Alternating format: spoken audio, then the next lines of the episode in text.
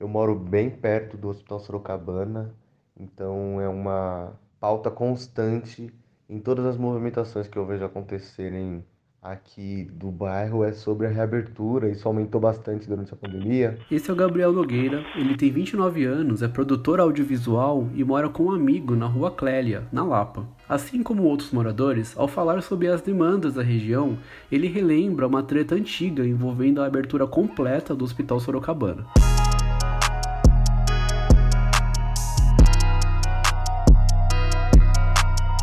Oi, eu sou Eduardo Silva e estou em Quarentena, o podcast criado pela agência Mural Jornalismo das Periferias. A Lapa é um distrito que fica na zona oeste da cidade e é administrada pela subprefeitura de mesmo nome. Por lá vivem cerca de 66 mil pessoas. O Hospital Sorocabana era um dos mais importantes da região, até ser fechado em 2010 por problemas financeiros. Um ano antes de fechar, ele tinha 217 leitos clínicos destinados a pacientes do SUS e atendia cerca de 20 mil pessoas por mês. Durante a pandemia e com muita pressão dos moradores, o hospital chegou a ser parcialmente reaberto para atender pacientes com a Covid-19. Mas, na opinião do Alberto Cândido, do Conselho Participativo da Lapa, isso ainda não é suficiente.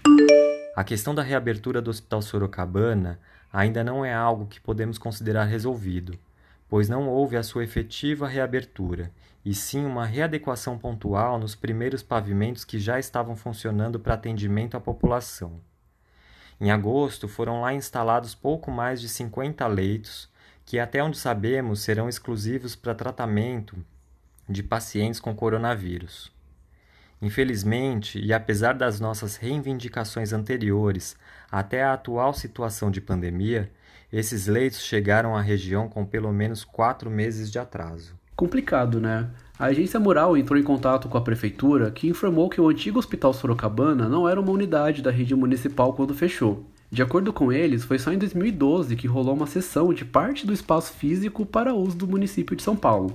Eles também disseram que entre agosto e setembro desse ano, 55 novos leitos foram entregues para tratamento exclusivo de pacientes com coronavírus e que além disso o complexo abriga também uma unidade do Hospital Dia, um AMA e um centro especializado em reabilitação.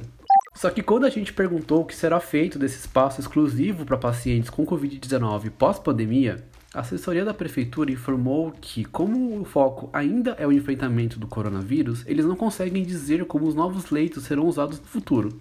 Ou seja, ainda sem previsão de uma reabertura completa para a população. Vamos seguir de olho. Se você quer saber mais sobre a Lapa e também sobre outras subprefeituras e distritos de São Paulo, fique ligado em nosso site 32xsp.org.br. Além disso, sintonize a Rádio CBN São Paulo todos os dias às 11 da manhã para conhecer nosso quadro Giro pelas 32 e conta pra gente o que você mais gosta no seu bairro e o que poderia ser melhor nele. Quem sabe você também não participa do programa. Por aqui a gente segue em quarentena, desejando que tudo isso passe logo. Este podcast contou com a produção de Ana Beatriz Felício, edição de Wagner de Alencar e edição de áudio de Juliana Santana. O apoio é da Embaixada e Consulados dos Estados Unidos no Brasil. Por fim, higienize sempre suas mãos e se for sair, não esquece a máscara, tá? Até mais.